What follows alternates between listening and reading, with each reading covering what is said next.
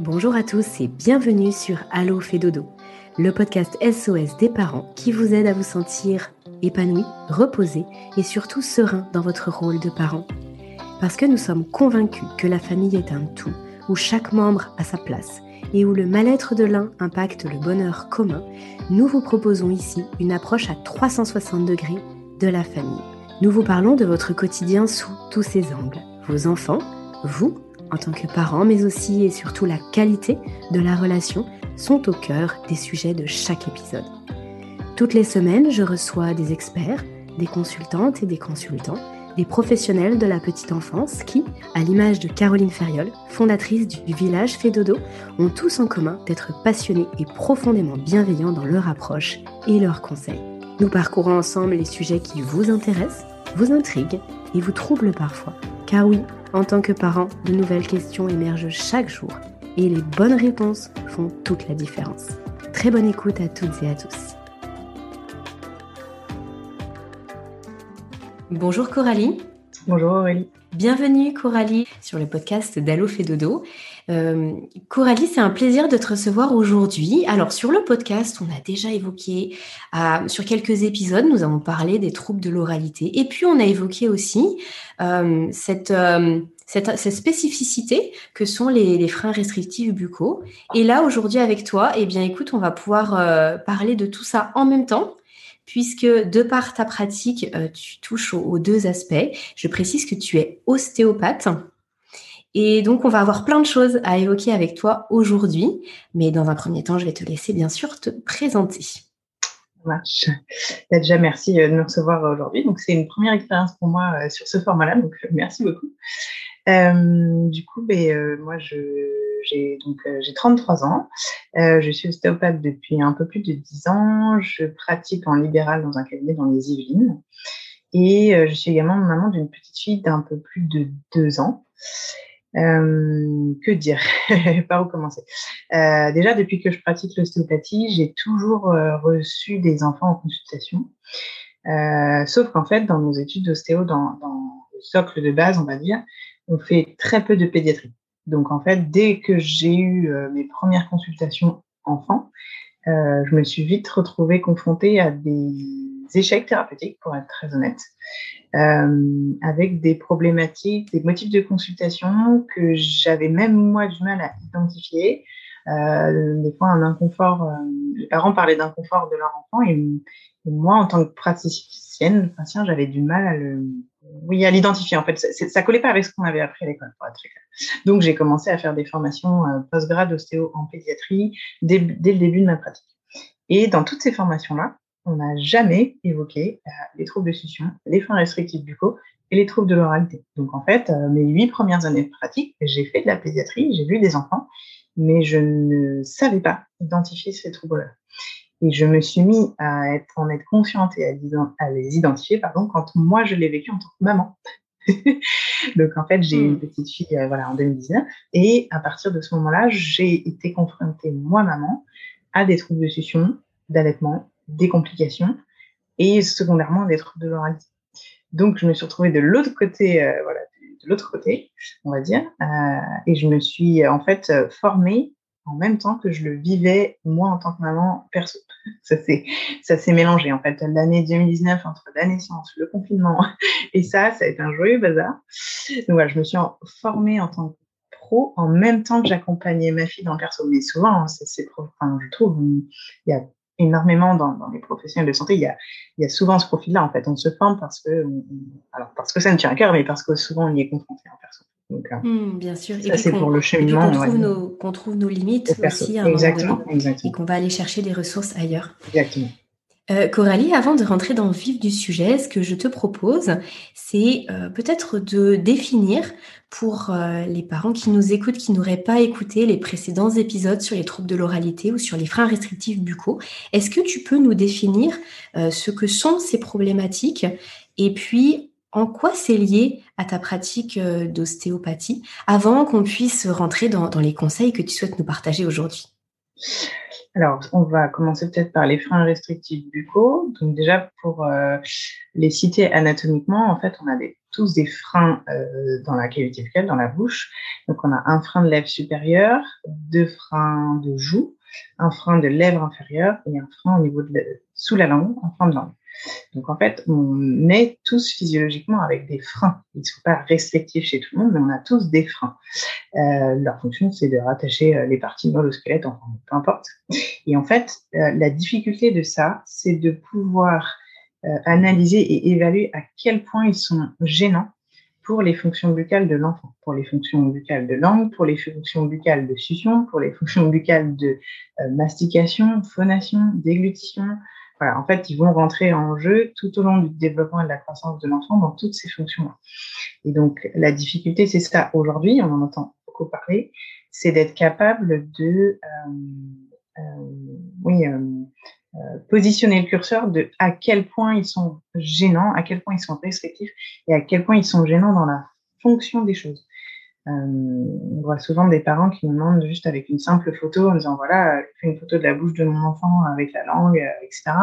Euh, ah bah il a un frein restrictif. Ben, en fait non, sur une photo on ne peut pas faire un diagnostic. Il faut évaluer les fonctions, il faut les coter. Il y a des grilles d'évaluation, il y a des scores. Ça fait partie. Il y a tout un tas de choses. Il y a l'observation, il y a l'évaluation, il y a comment se passe la vie de cet enfant au quotidien, ce que nous disent les parents. il y a tout un tas de paramètres. Donc c'est pas quelque chose de simple. Euh, et je pense que euh, peu importe le chemin, euh, il faut que la personne, le professionnel de santé qui est formé là-dessus, enfin en tout cas, il faut que le parent reparte avec une évaluation, pas en information, mais avec une évaluation complète de la chose. C'est ce qui est difficile aujourd'hui en fait, dans, monde-là.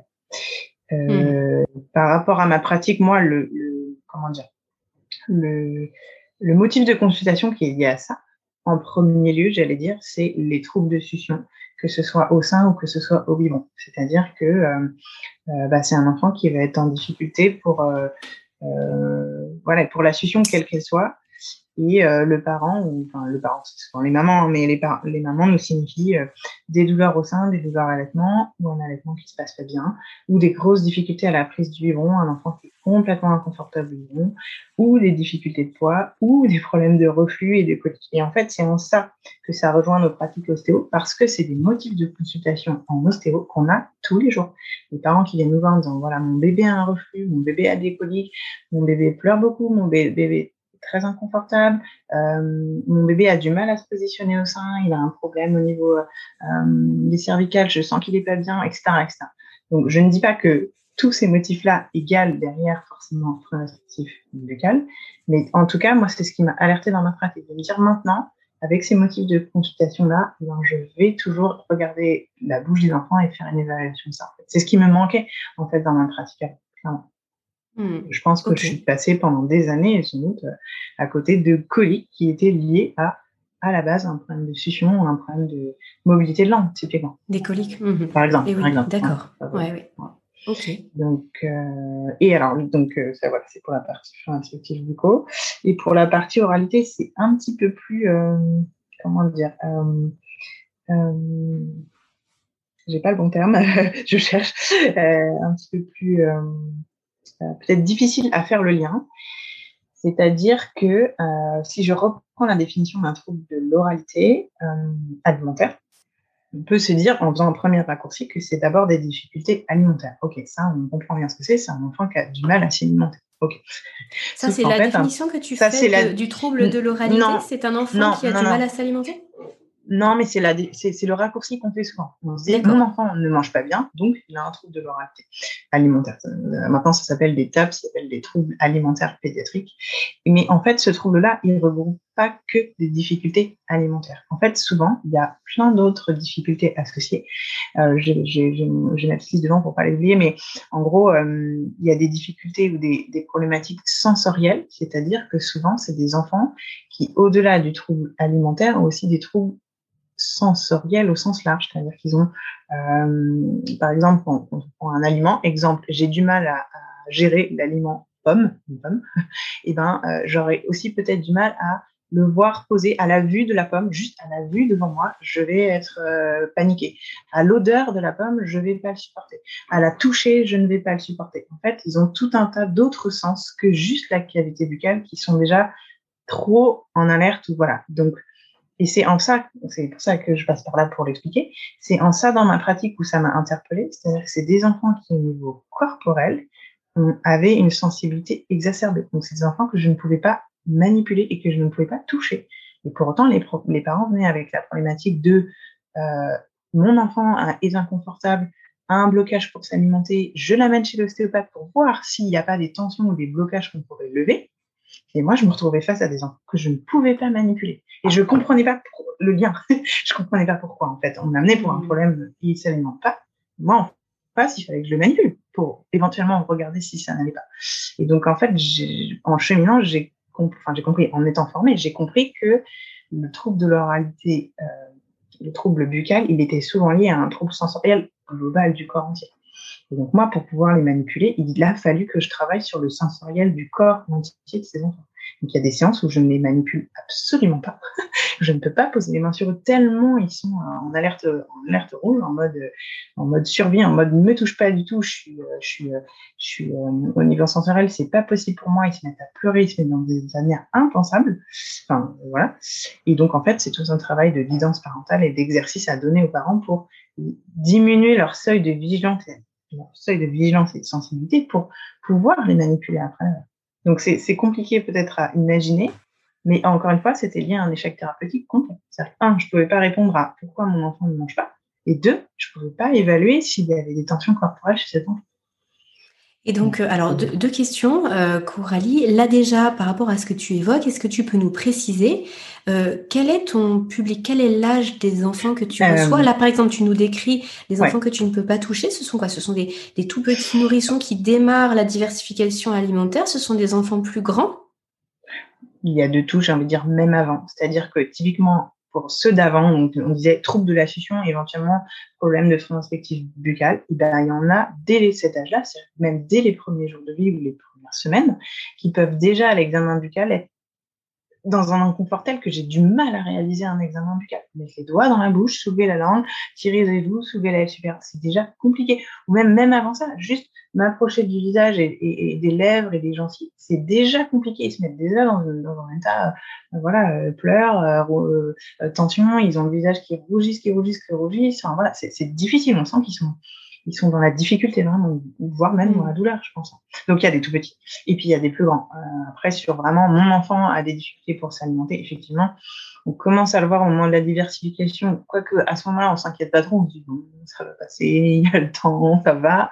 Et un petit peu plus tard, peut-être euh, euh, dans la, au bout d'un an, un an et demi, quand l'enfant il s'alimente pas de façon solide et qu'il est encore exclusivement au lait et qu'il cumule tout un tas de problématiques qu'on commence à les voir arriver à ce moment-là. Et souvent, on les voit arriver, j'allais dire, euh, euh, pas forcément au début du parcours, à la fin, quand ils ont vu le pédiatre, que le pédiatre dit oh, tout va bien, quand ils ont vu voilà tout un tas de gens et que bah, personne ne leur amène vraiment une solution en fait. Hmm.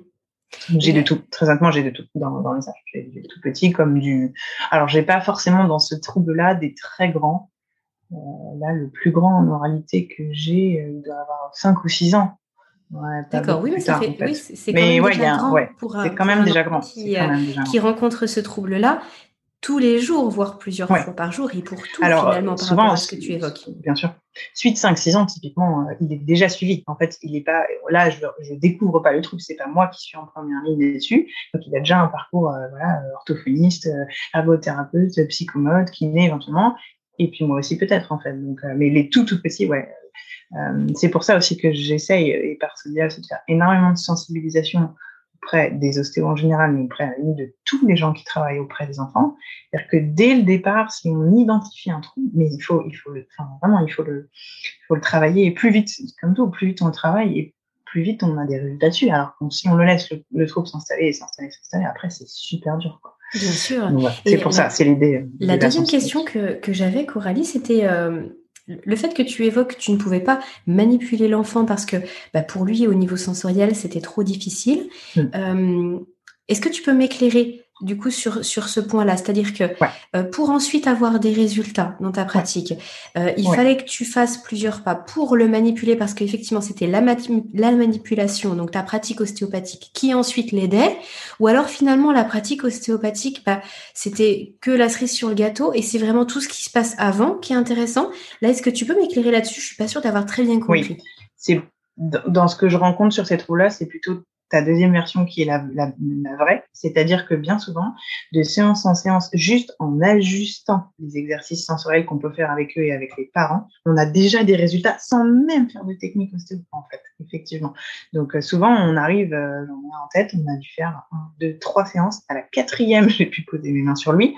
Et en fait, au niveau corporel et tension, il n'y en avait pas tant que ça. Donc, enfin, c'est un eh exemple parmi d'autres, mais, mais du coup, ouais, ce travail-là, il avance déjà énormément sur, euh, et ben en fait, toutes leurs attitudes, euh, comment expliquer, un peu neurologiques, réflexes ou moteurs ou d'apaisement ou de sommeil, et ben en fait, on se rend compte que quand ils lâchent un petit peu du lait sur le sensoriel global, comme par hasard, tout un tas de choses s'améliorent par le fil des, choses. Effectivement, on a mm. effectivement moins de travail après.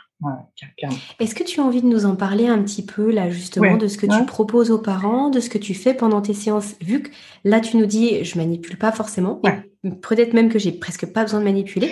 Alors, qu'est-ce que tu fais? Comment ça se passe? Qu'est-ce que tu conseilles aux parents Finalement, c'est quoi une séance euh, pour ça avec toi? Alors, euh, alors, pour être très honnête, ce que je vais diffuser là, ça peut heurter un petit peu si le public ostéo m'écoute. Ça va être un peu. Euh, J'ai eu des stagiaires qui sont venus au cabinet et je leur dis, voyez, quand je fais des séances comme ça, je sors un petit peu de la, enfin, je sors euh, du cadre de pratique ostéo parce que ce que je propose, je ne fais pas de l'ostéopathie. Je ne pose pas les mains sur l'enfant. On peut se dire, c'est pas une chose d'ostéo ce que je propose, on est d'accord.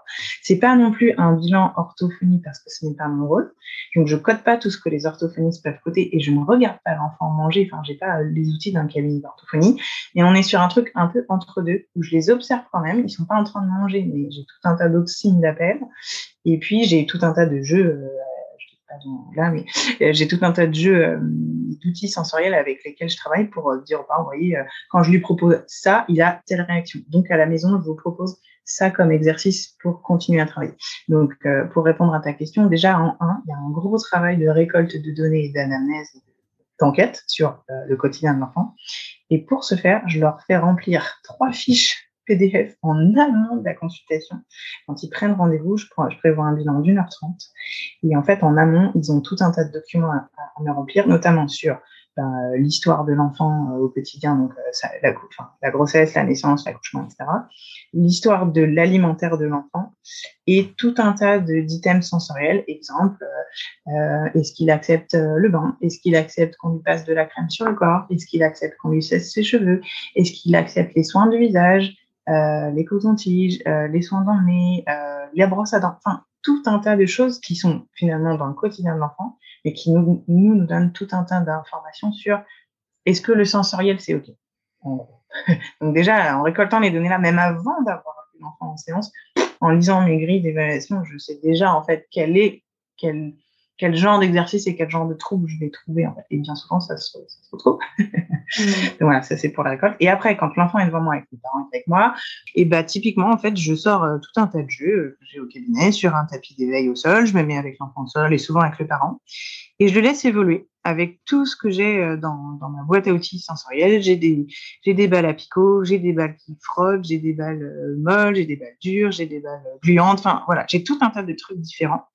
Et euh, généralement, ce qui est assez euh, probant avec l'oralité, c'est que ce que l'enfant n'arrive pas à toucher avec la plante des pieds ou avec la plante des mains, n'arrivera pas en termes de texture dans sa bouche.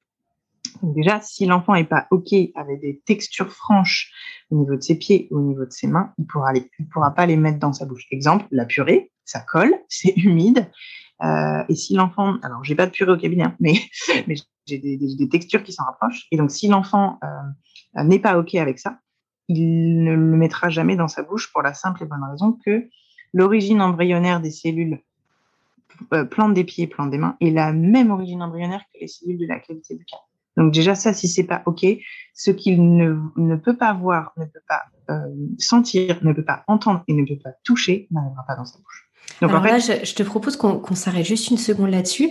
Euh, c'est extrêmement intéressant, c'est même euh, extraordinaire en fait de, savoir ça et puis euh, d'avoir conscience de ça.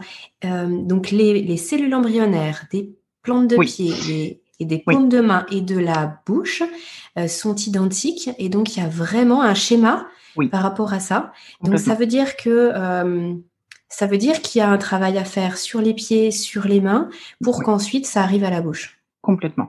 Et moi, ce qui m'interpelle dans mes séances ostéo, typiquement, si on fait le parallèle, on se dit, mais quel est le rapport? Eh bien, par exemple, si des enfants sont en réelle difficulté sensorielle sur la plante des pieds et sur la plante des mains, bien souvent, au niveau moteur, c'est des enfants qui vont très peu passer par le rampé ou par le quatre pattes. Parce qu'il faut mettre ses mains par terre et ses pieds par terre pour faire du rampé et du quatre pattes. Donc, les parents vont me dire, ah bah, c'est bizarre, il a fait du, euh, du ventre d'eau et après, il s'est mis assis, et de assis, il s'est mis debout. Il n'a pas eu de phase en appui sur ses pieds et sur ses mains de façon quatre pattes, quoi. Faut être quand même euh, bien en appui sur ses, sur ses mains, quoi. Enfin, il y a tout son poids sur ses mains. Quand on est assis ou debout, un peu moins, quoi. Les mains, on peut les laisser un Donc, en fait, c'est ça, dans, dans, dans les données qu'on récolte, en fait, on se dit, ah oui, tiens, il y a tel indice, et puis tel autre indice, et puis tel autre indice, en fait. Donc, euh, exemple sur ce trouble-là, on pourrait se dire, OK, mon enfant ne sait pas, n'arrive pas à manger de la purée, ou ça lui provoque des hauts voilà.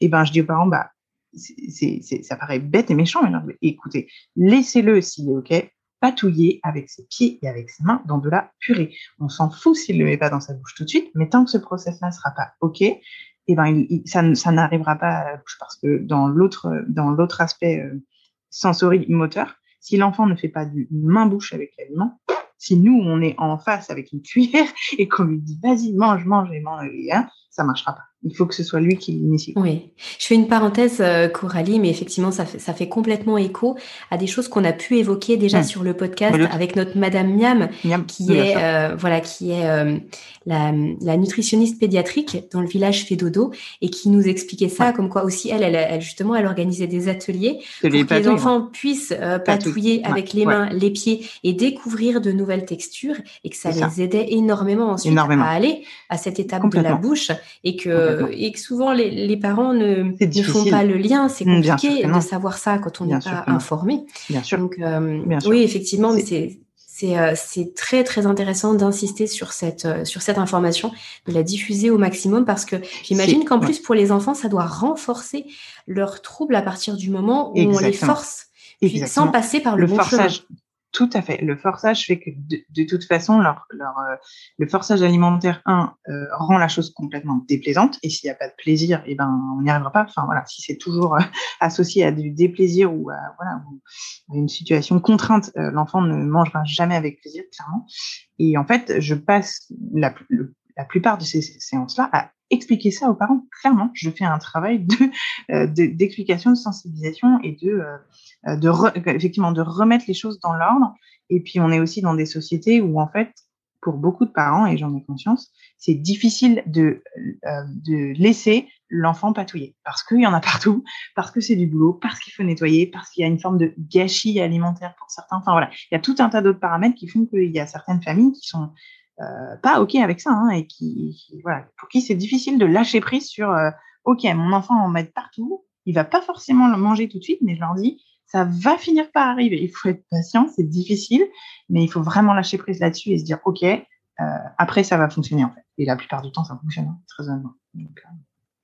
Est-ce qu'il y a un lien entre frein hmm. restrictif buccaux et troubles de l'oralité? Alors, il n'est pas euh, cliniquement, dans les études, c'est pas prouvé.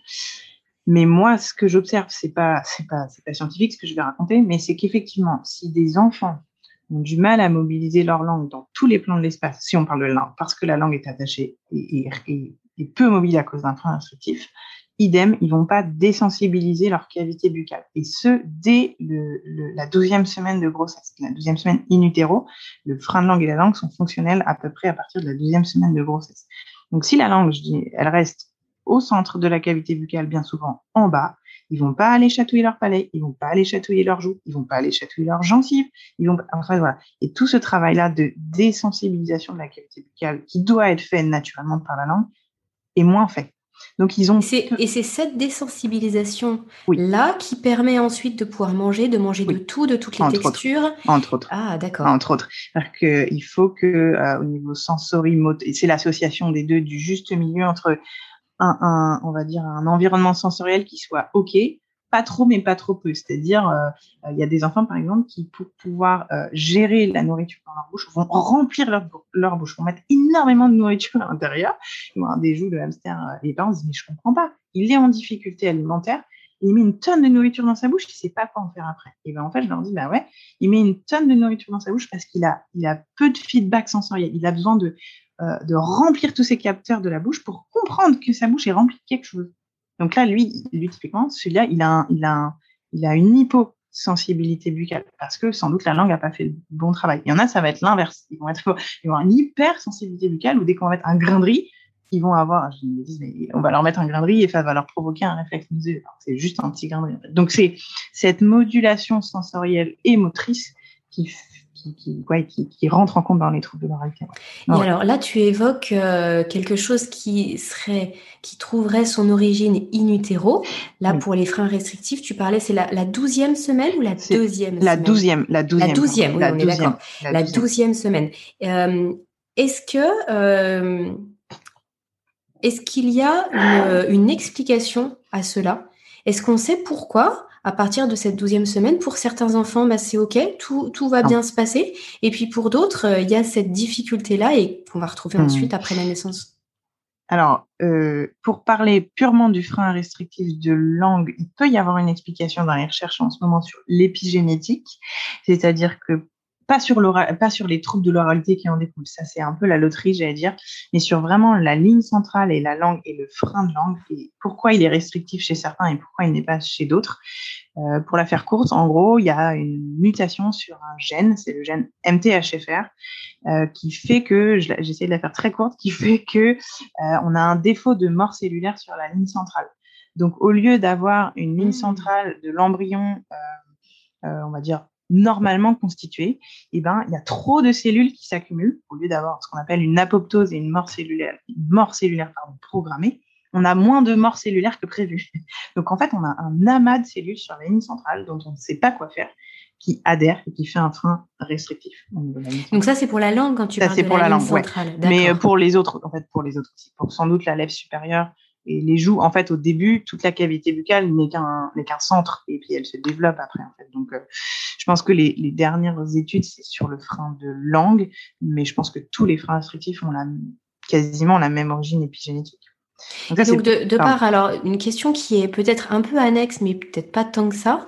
Euh, ce gène-là, donc hmm. que tu évoques, euh, il n'a de répercussions que au niveau buccal sur les ou alors est-ce qu'on peut retrouver d'autres choses ailleurs en se disant ben, finalement c'est la même modification épigénétique qui a donné ça et ça? Oui, sans doute. Alors peut-être je dis une grosse bêtise, ça, il faudra peut-être le vérifier, mais justement sur les défauts euh, de mort cellulaire sur la ligne centrale, je pense que c'est les mêmes qui codent pour euh, euh, les fentes palatines, tout ce qui est malformation de la ligne centrale vraiment. Euh, quand les enfants ont vraiment des problématiques de fermeture, ce qu'on appelle du tube neural dans le canal central. Donc, euh, ouais, ça code pas que pour ça, à mon avis, de ce que j'en ai compris. Hein. Je, je remette le nez dans les études cliniques, mais euh, ouais, ça code sans doute pas que pour ça. Et il y a autre chose aussi en, en dehors de, de ce gène-là. Il y a aussi euh, une modification de notre génome euh, par rapport aux fonctions qu'on en, on en fait. C'est-à-dire que euh, depuis de nombreuses années, on mastique et on, mastique et on mâche de moins en moins et on exerce de moins en moins nos fonctions buccales parce que on a une nourriture qui est de plus en plus transformée, prémâchée, industrialisée. Et donc en fait, entre euh, l'homme préhistorique qui mangeait froid, euh, pas cuit, de la viande ultra dure ou de la viande crue qu'il fallait mastiquer comme un dingue, euh, des, des, trucs très durs, des fruits à coque qui n'étaient pas du tout transformés, bah lui, il engageait vachement ses fonctions buccales. Il engageait euh, tout le massif facial, les dents, la langue, la musculature. Et plus on avance dans nos espèces, dans l'espèce humaine, moins on utilise ces fonctions-là. Donc, pourquoi est-ce que la langue, elle aurait besoin d'être musclée, tonique, dès le début, dès, la naissance, en fait? En fait, on en a de moins, enfin, on en a de moins en moins besoin, en fait. Oui, oui, oui. Bah, je, vais, euh, j'ai en tête là une étude que j'ai lue récemment dans un tout autre domaine, mais qui corrobore mmh, exactement ce mmh. que tu dis, que les, les peuples de chasseurs-cueilleurs mmh. qui existent encore aujourd'hui, il y a encore quelques tribus, quelques peuplades euh, en Afrique ou en, en, Amérique du Sud euh, qui vivent un petit peu bah, comme on, on imagine ce qui était le cas il y a plusieurs centaines, milliers d'années en arrière. et qui passent euh, je ne sais plus combien d'heures, je crois que c'était cinq ou six heures, si je ne me trompe pas, de mémoire, à mastiquer bah des bah racines et à mastiquer euh, bah, ce bah qu'ils trouvaient. Donc effectivement, ça, alors ça peut être des racines, mais ça peut être finalement tout ce qui constitue leur alimentation. Et que ça, et donc voilà, c'est même encore aujourd'hui. Du coup, j'imagine qu'on pourrait, si on l'étudiait, je, je pense pas que ça a été fait, mais qu'on pourrait voir une vraie différence au niveau des, des enfants, euh, au niveau de leur de leur je bouche pense. et de la. Je pense. Mmh. Ouais, la tonicité des choses et peut-être aussi du sensoriel parce que du coup c'est des alors pas, pas, pas des tout petits nourrissons mais après on peut se dire que c'est des enfants qui euh, ont, pour leur survie ont besoin d'avoir un, ouais, un, bagage euh, important euh, nous à la limite parce qu'on est dans des dans des civilisations modernes on, on on n'est plus dans la, on n'est plus dans la survie en fait. On a accès à tout tout le temps. On peut manger H24 et dans des textures euh, complètement euh, prémâchées, des smoothies, des, des hmm. smoothies, des compotes. Enfin voilà ce que je veux dire. Donc entre les outils qu'on nous donne et euh, la nourriture qu'on nous vend entre guillemets, et eh ben ça nous arrange pas cette histoire de, de fonction locale clairement. Hmm. Est-ce qu'on peut, euh, est-ce qu'on peut revenir, Coralie, sur ce que tu nous expliquais juste avant, avant qu'on, que je t'interrompe quand tu parlais justement de cette désensibilisation et du travail que toi tu proposais aux parents, alors que tu faisais dans ton cabinet et que tu proposais aux parents, bah, j'imagine chez eux le plus régulièrement possible, au niveau des mains, au niveau des pieds. Alors tu as évoqué la balle à picot. Euh, ça m'intéresse beaucoup, c'est quelque chose qu'on avait euh, dont on avait parlé avec euh, Pierre Dufresne sur euh, un épisode précédent, euh, où justement il disait que c'était pour lui, enfin il avait un, petit filleul, il a eu un petit filleul très récemment, donc Pierre Dufresne c'est un naturopathe, et mhm. il disait qu'en fait ce qu'il lui avait acheté en cadeau de naissance, c'était une balle à picot. Et donc on, on avait parlé dessus, donc là tu, évoques ça à nouveau. Mhm. J'aimerais bien que tu nous en dises plus, comment ça désensibilise et, comment tu fais avancer l'enfant avec ses parents là-dessus? Ben, typiquement, si on prend cet outil-là, déjà, euh, j'en ai de différentes tailles et de différentes couleurs. Donc, bien avant de le proposer à l'enfant euh, dans le toucher, je lui montre visuellement. Genre, je le mets devant lui.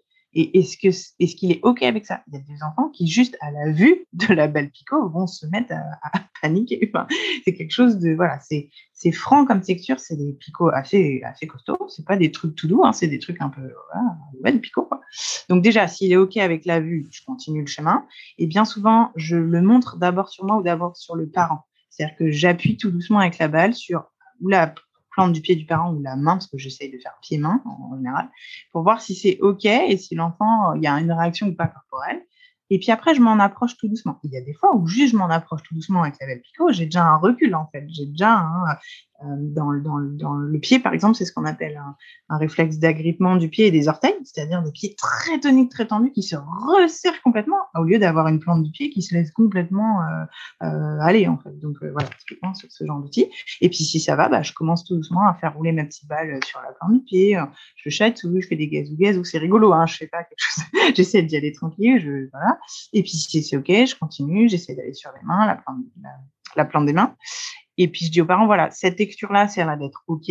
Euh, achetez-en une à la maison et continuez ça. Il euh, n'y a pas forcément besoin d'aller sur tout le corps entier, hein, faire une belle picot euh, sur tout le corps, mais déjà si les mains et les pieds c'est ok, de dire que du coup c'est pas forcément l'idée d'aller mettre une balle picot dans la bouche, hein, mais c'est de dire que déjà une texture franche, ce qu'on appelle une texture franche, au niveau de la plante des pieds et de la plante des mains, elle est acceptée, donc il est fort possible qu'au niveau de la qualité buccale, elle le soit aussi, par exemple.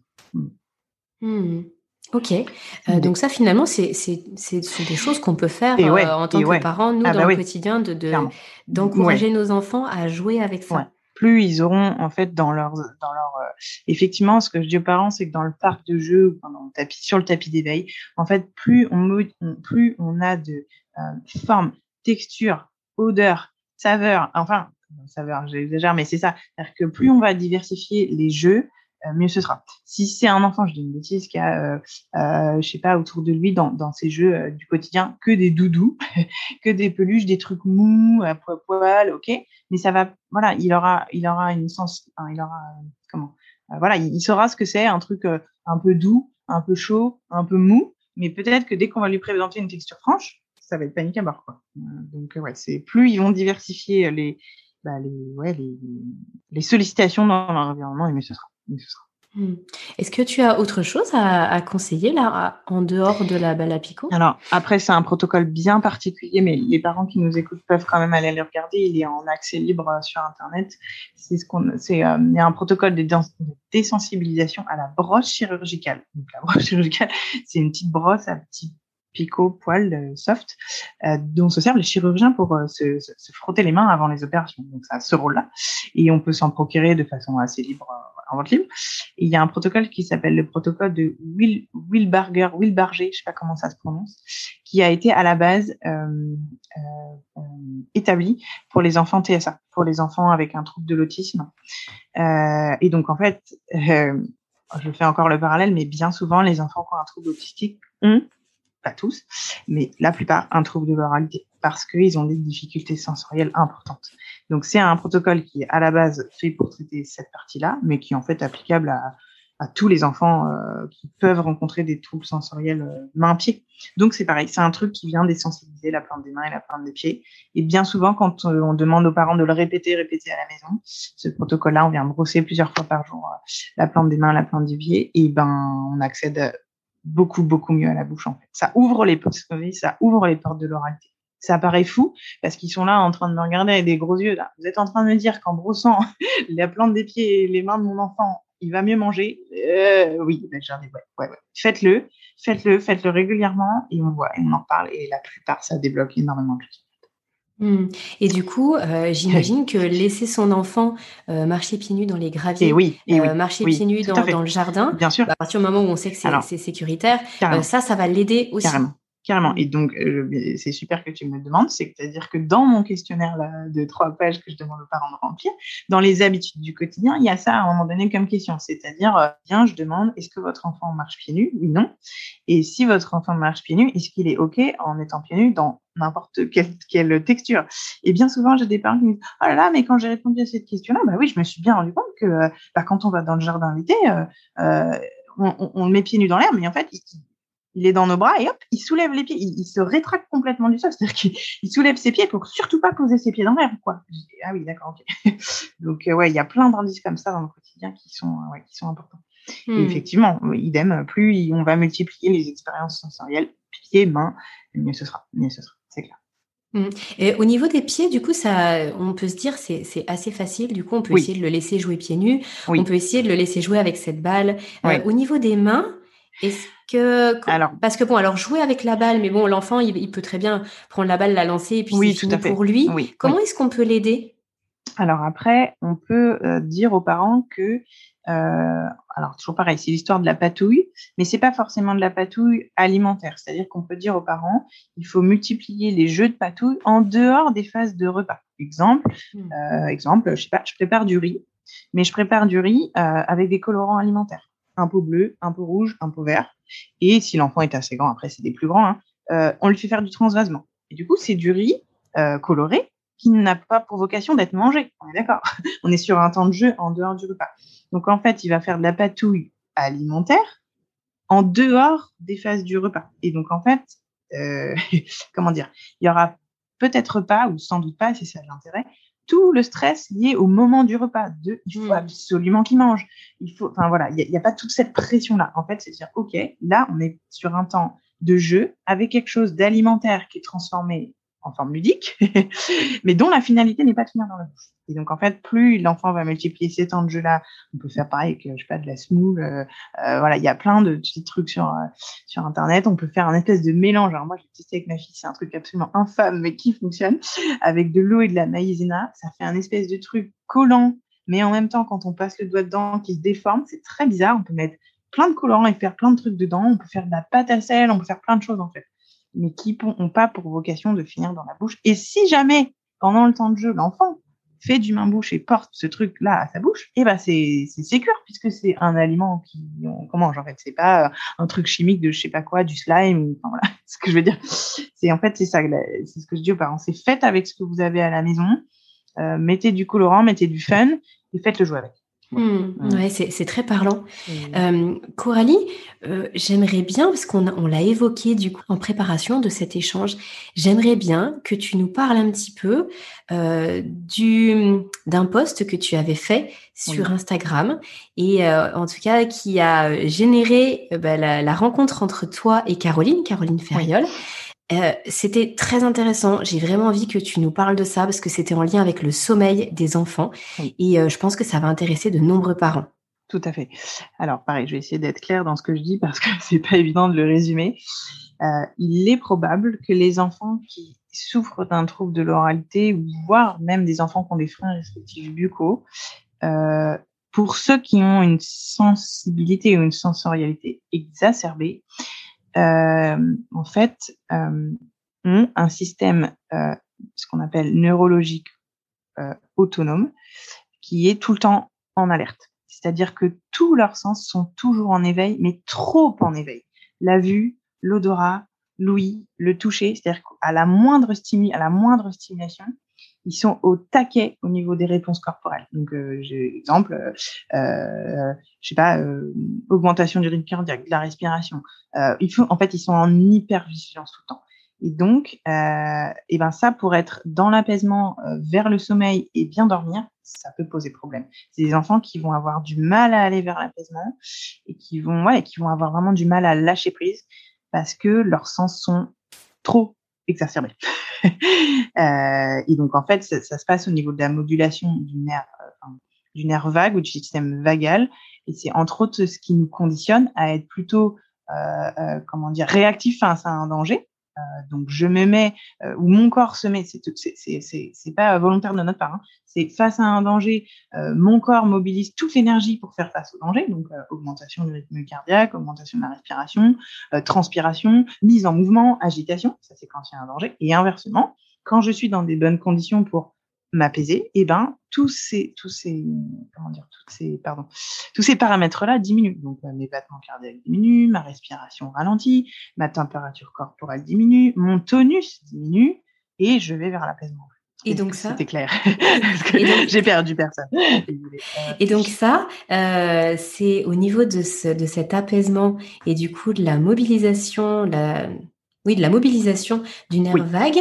Oui. Euh, c'est là où ça pêche pour les enfants qui auraient des troubles de l'oralité et éventuellement des freins restrictifs. Donc, est-ce que tu peux simplement me dire dans quel sens ça va? Eh ben, euh, oui, ça va dans un sens où alors attends, que je reforme ma, ma pensée. Est-ce que c'est euh, la difficulté de mobiliser son nerf vague qui fait qu'on est en hypersensibilité, que les enfants vont être hypersensibles, ou c'est parce qu'ils sont hypersensibles qu'ils ne peuvent pas euh, bah, appuyer sur cette pédale de frein et puis du coup mobiliser tout leur système nerveux parasympathique et dont le nerf vague. J'aurais plutôt tendance à dire la, la deuxième proposition, mais après c'est toujours pareil, c'est qui de la poule ou de l'œuf? Euh, C'est plutôt parce que les capteurs, euh, leur modulation sensorielle est dans l'excès que du coup il y a un défaut, ce qu'on appelle un défaut d'intégration des données au niveau du nerf vague. En gros, au lieu d'intégrer, je dis une bêtise, au lieu d'intégrer, euh, euh, je sais pas, euh, euh, le thé est chaud, euh, je me brûle parce que le thé est trop chaud, il va, il va intégrer le thé est tiède. Mais en fait, non, il est brûlant, en fait. Donc, c'est un défaut d'intégration, c'est un défaut d'intégration sur le nerf vague, et sans doute parce que les capteurs cellulaires, ce qu'on dit la douzième semaine de grossesse, là, ça vient de là, et ben la modulation, elle est pas bonne dès le départ. Et donc, si je suis le parallèle, pardon, nous en ostéo et en thérapie manuelle, on n'a pas trop un rôle sur les capteurs sensoriels parce qu'on ne va pas révolutionner euh, cellule par cellule les capteurs de l'enfant, sauf par les exos qu'on donne à faire aux parents à la maison, on est d'accord? Par contre, on a un rôle sur le nerf vague parce que il est, euh, il sort au niveau de la base du crâne, au niveau euh, de, voilà, de, entre l'occiput et la première cervicale. Et s'il y a des tensions à cette zone-là, eh ben c'est à nous aussi d'aider l'enfant à, à améliorer en fait sa gestion gestion de ce circuit-là. C'est difficile à expliquer, mais, euh, mais c'est là où est notre rôle aussi. Et alors, arrête-moi si je me trompe, mais de ce que j'en sais, euh, justement, c'est le fait de venir plaquer sa langue au niveau du palais qui vient activer le nerf vague. Et donc, forcément, si les enfants ont des freins restrictifs buccaux, c'est très difficile pour eux de venir monter leur langue au palais et de s'apaiser.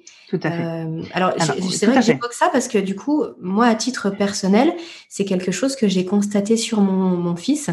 Euh, il ne sait pas monter sa langue au niveau de ses dents du dessus de façon volontaire et au niveau de son palais. Donc là, j'imagine que tu as des choses à, nous dire là-dessus parce qu'il y a le lien qui, j'imagine, est direct. Oui, en fait, c'est ça. Ça, c'est vraiment un lien mécanique pur. C'est euh, euh, la langue appuie sur le palais, la suture palatine.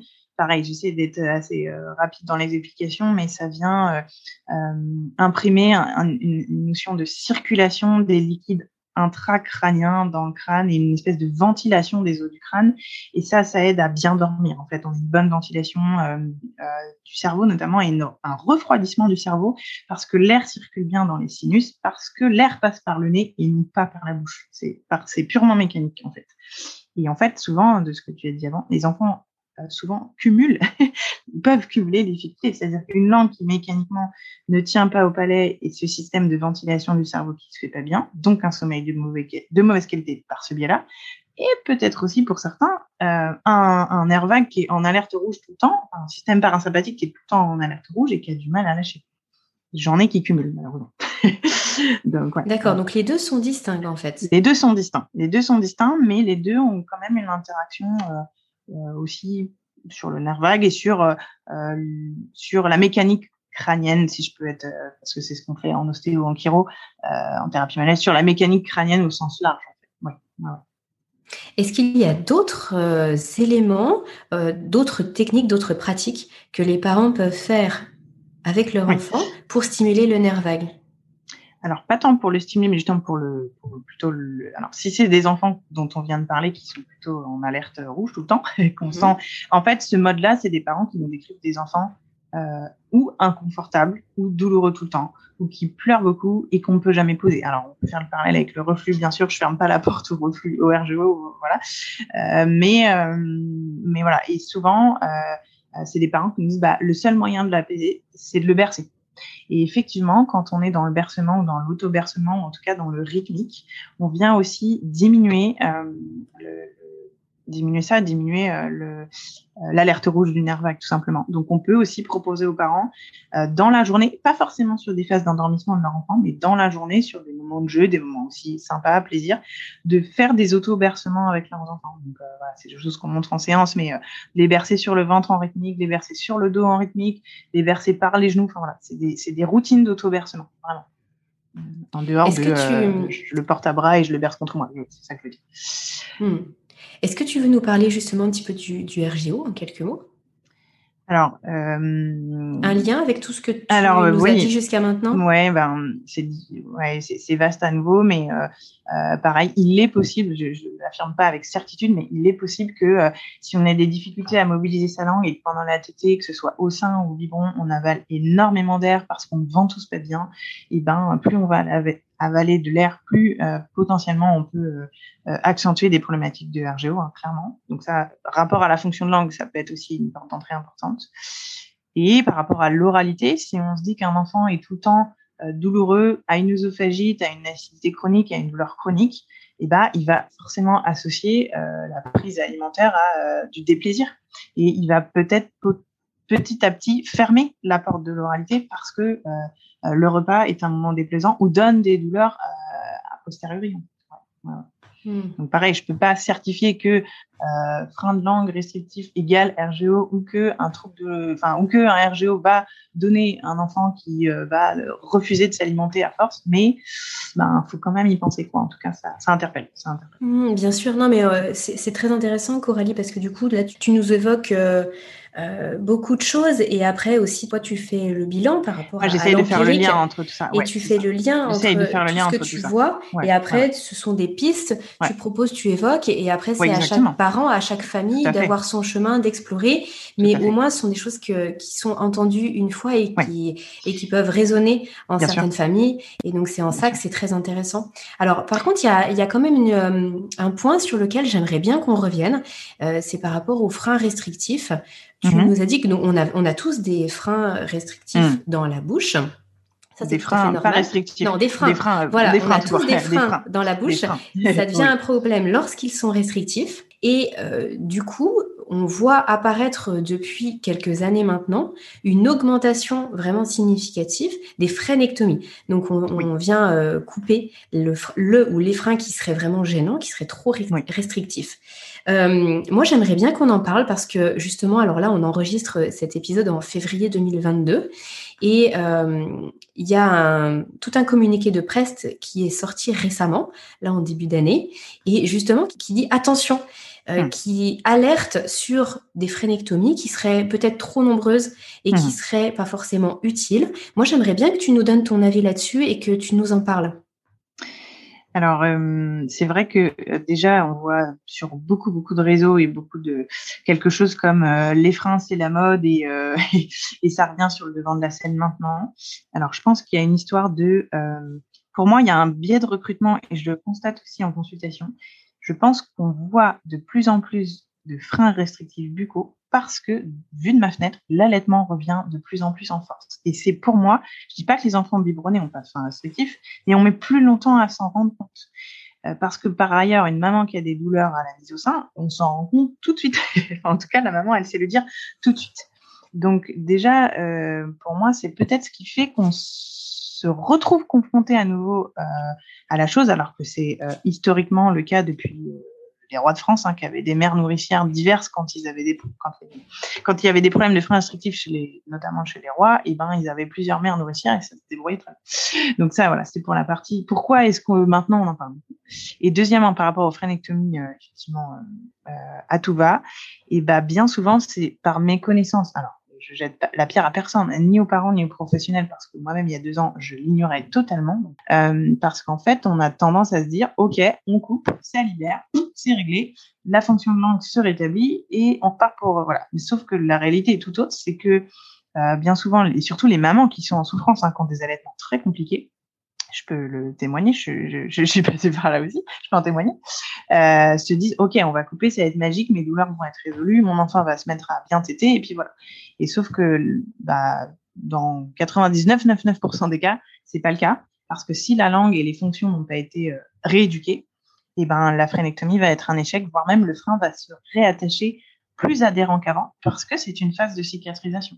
Donc il y a une grosse attente et je pense un gros euh, euh, un gros, ouais, un gros, euh, oui, une grosse, grosse attente de la part des mamans souvent en disant allez, on y va, euh, ça va le faire, je prends rendez-vous dans trois jours, ça va le faire. Et ben non, c'est là, bien souvent c'est l'inverse qui se produit. Donc hmm. c'est sans doute par méconnaissance, hein, c'est pas du tout par voilà. Et, également, je, je, pense qu'il y a quelque chose à, à, évoquer et à noter.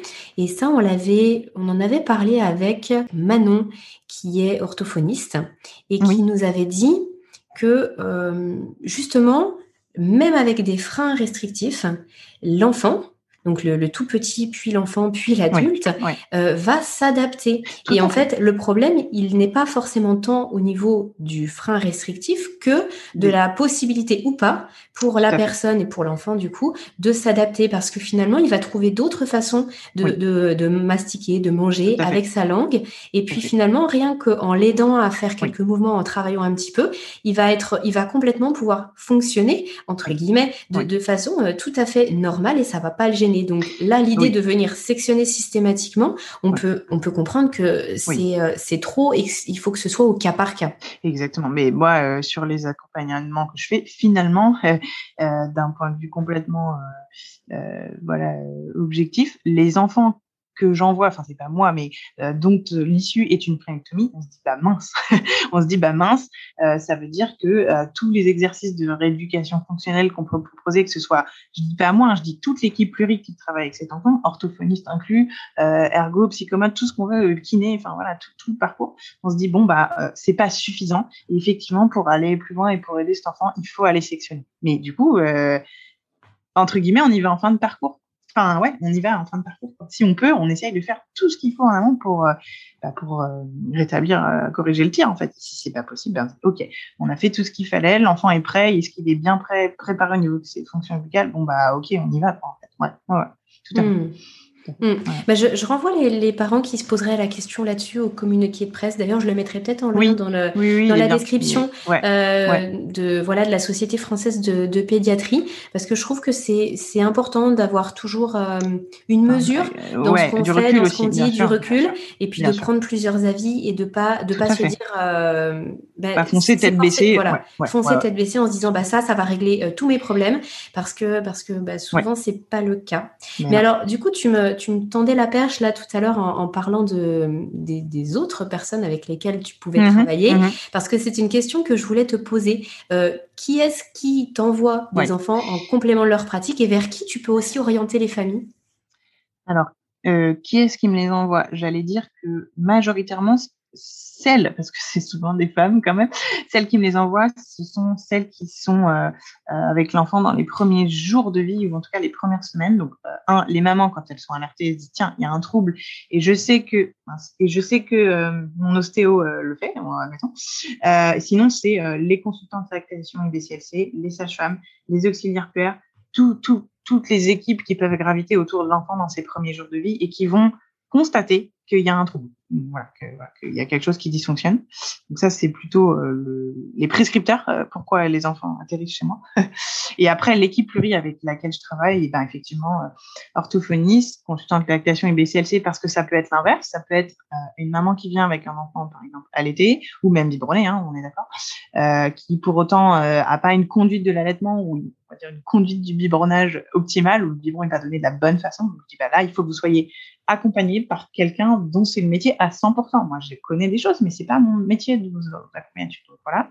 Euh, orthophonie aussi. Et par rapport à ce qu'on disait tout à l'heure sur l'intégration neurosensorielle, parce que c'est comme ça, ça, s'appelle quand il y a un trouble, euh, ergothérapeute et psychomotricien. Mais c'est aussi des gens qui sont formés en intégration neurosensorielle et qui sont euh, euh, sensibiliser sur les trucs de l'oralité, bien sûr. C'est des gens qui ont multiplié les formations et qui sont voilà. Donc, euh, kiné, je commence un petit peu parce que c'est pareil, c'est du cas par cas dans mon secteur, mais j'ai une kiné qui s'est formée en maxillofacial. Donc voilà. Et en dernier lieu, et pas forcément en dernier parce que j'y pense là, euh, l'orthodontie, l'orthodontie fonctionnelle. C'est des pour les plus grands hein, souvent, euh, où du coup il y a une prise en charge de euh, pareil de remettre la langue au centre du problème, rééduquer la langue ou porter des appareillages, mais dont le rôle est d'abord de remuscler et replacer la langue, avant même de penser à euh, mettre un appareillage pour agrandir le palais ou, euh, placer les dents définitivement. Ouais. Hmm. J'en suis là aujourd'hui. Euh, Coralie, tu as évoqué à plusieurs reprises le fait que tu t'étais formée, donc en mhm. plus de ta formation mhm. initiale d'ostéopathe. Est-ce que tu veux nous en dire plus par rapport aux formations que tu as suivies? C'était des formations auprès de, de qui en fait euh, Dans quelle branche Par rapport à, quoi? Alors, ben, la formation, on va dire, euh, sur les freins institutifs buccaux, j'ai fait les deux niveaux de, euh, donc ça s'appelle l'Institut au sein en douceur auprès de Caroline Deville, hein, qui est, je pense actuellement euh, euh, l'une des pionnières, ou en tout cas celle qui parle, il n'y a pas que elle, hein, mais qui parle énormément des freins et qui est énormément sourcée. C'est-à-dire qu'au niveau des études cliniques, elle a fait un travail monstrueux sur les, toutes les études cliniques qui sont récentes à ce sujet. Euh, et sur la partie oralité, bah, c'est un peu plus, euh, pas confidentiel, mais comme je l'ai vécu moi en tant que maman et que ma fille a été suivie en orthophonie. D'ailleurs, il y a un super site à vous communiquer, euh, le site de Marie Poirette, parents équipés, qui euh, fait un travail euh, formidable sur les trucs de l'oralité alimentaire et qui met plein de choses en ligne pour les parents, hein, notamment elle fait des ateliers pour les parents sur l'oralité. parenthèse fermée, mais du coup, elle, a, elle m'a accompagnée, elle a accompagné ma fille euh, dans un trouble de l'oralité. Et je lui dis, écoute Marie, euh, moi je me retrouve euh, ostéo et maman, il faut que je comprenne ce trouble. Et enfin voilà. Et je lui dis, est-ce que tu crois que je peux m'incruster à une formation parce que c'est des formations données par des orthophonistes aux orthophonistes en ostéo. Ça n'existe pas. On ne parle pas de ça. Donc euh, j'ai poussé les enfin, en clair j'ai poussé les portes, j'ai demandé à Marie est-ce que je peux euh, assister à une formation euh, trouble de l'oralité? Donc il y a eu ça. Il n'y a pas que ça, il y a eu aussi une formation par le groupe Miam Miam alors, il y a une association d'ailleurs qui est montée par Véronique Leblanc, qui est elle psychologue à, la base. Alors, elle, elle est peut-être plus en fonction, je crois qu'elle est quasi plus en fonction, à l'hôpital Robert Debré euh, je me trompe pas, c'est Robert Debré. Et elle a une consultation. Il y a au sein de Robert Debré, comme souvent euh, Robert Debré et puis Necker, il y a une consultation oralité pour les enfants. Et donc dans ces consultations-là, il y a une équipe pluripro, orthophoniste, psy, psychologue, euh, kiné bien souvent ou psychomote ou ergothérapeute. Ostéo, on est un peu euh, hors parcours parce qu'on n'est pas conventionné Sécu. Mais voilà. Et donc, euh, le groupe Miam Miam a sorti une formation pluripro sur les troubles de réalité qui est d'une qualité qui est super. Vraiment, qui est une très, très mmh. bonne formation. Euh, ok. Bah, je te remercie pour ce partage. C'est vrai que je te posais la question parce que non, non, mais il, y a. Il, y a, bien sûr beaucoup de, parents euh, qui nous écoutent, mais il y a aussi des, professionnels qui nous écoutent et qui entendent tous ces partages. Et je me dis que ça peut, ça peut en intéresser certains. Donc je te remercie de nous avoir de partagé rien, ça. De rien, non, non, c'est vraiment des super formations. Et notamment, je reviens sur le groupe Miam Miam. On était, euh, ah, c'était 2020, ouais, après le confinement. On était, on était, je sais pas, 30-35 et, euh, et, on était de toutes professions représentées. Il y avait euh, des sages-femmes, des infirmières, des ostéos, des kinés, des, enfin voilà, c'était euh, et pas que des orthophonistes. À la limite, il y avait peut-être moins d'orthophonistes que du reste en fait. Donc ça, c'est génial. Hmm. Ok. ouais, ouais. Coralie, euh, je, te propose qu'on avance tout doucement vers la fin De, cet épisode. Euh, nous avons échangé sur énormément de points. Est-ce qu'il y a toi quelque chose que tu souhaiterais rajouter ou sur lequel tu souhaiterais revenir ou euh, voilà un dernier conseil, une dernière remarque que tu souhaiterais partager aux parents qui nous écoutent? J'allais dire à, à, tous les parents, faites-vous confiance. Si vous sentez qu'il y a un trouble ou quelque chose ne va pas pour votre enfant, euh, ne restez pas avec ça, consultez, ou en tout cas consultez des gens formés et informés. Et euh, n'ayez pas peur d'aller pousser des portes, euh, voilà, peut-être sur d'autres chemins que ce qu'on vous conseille d'habitude. en tout cas. Hmm. Ok, super mot de la fin. Coralie, avant de, de te quitter, est-ce que tu peux nous dire où est-ce qu'on te retrouve? Sur Internet et puis, en physique à ton cabinet Bien sûr. Alors, Internet, euh, c'est le site euh, à mon nom, vous allez comprendre, coralidornogomez.com. Euh, J'ai un compte Instagram au même nom, euh, Coralie Dorno Gomez et euh, sur Doctolib en fait hein, pareil Coralie Dorno Gomez donc rien d'original. C'est euh, j'ai pas utilisé de, de, pseudonyme donc c'est en mon nom propre. Donc vous trouverez tout ça facilement normalement. Et donc le cabinet est dans le 78 à Mort-au-Pas c'est un tout petit peu en dessous de Versailles dans les îles. Voilà. D'accord, je, mettrai, euh, je mettrai ton lien, enfin euh, des liens là en description du podcast, comme ça les parents n'auront plus qu'à cliquer s'ils veulent voir un petit peu bah, le, travail que tu proposes. Et puis, euh, bah, comme là, le post qui a fait que nous sommes en relation mmh. aujourd'hui, donc en, tout cas ce que tu publies sur Instagram, voilà, beaucoup de, de valeurs et ça peut déjà être très mmh. éclairant pour les parents. Oui, il y a déjà pas mal de données. Je te remercie infiniment, Coralie, pour le bah, temps que tu nous as accordé. Merci à, toute l'équipe aussi. C'est très chouette. Eh ben, on a été euh, ravis de, pouvoir euh, prendre ce temps ensemble aujourd'hui. Et euh, merci aux parents qui nous ont écoutés jusqu'ici. Avec grand plaisir. Un long échange. C'est vrai. Je pense qu'ils en auront tiré. perdu personne. Non, je pense qu'ils en auront tiré énormément. merci Coralie et puis bah, je te souhaite une bonne continuation. Cet épisode touche à sa fin. Il est l'heure de se quitter, mais pas pour très longtemps. On se donne rendez-vous la semaine prochaine avec de nouveaux invités. Pour retrouver l'ensemble des experts du village Fédodo, c'est sur fedodo.fr que ça se passe. Le lien est dans la description. Vous appréciez le contenu que nous vous proposons sur Allo Fédodo? Alors dites-le nous. Sous forme de commentaires, de partages ou de petites étoiles, vous participez à soutenir le podcast et à le rendre encore plus visible sur l'ensemble des plateformes. Merci et à très bientôt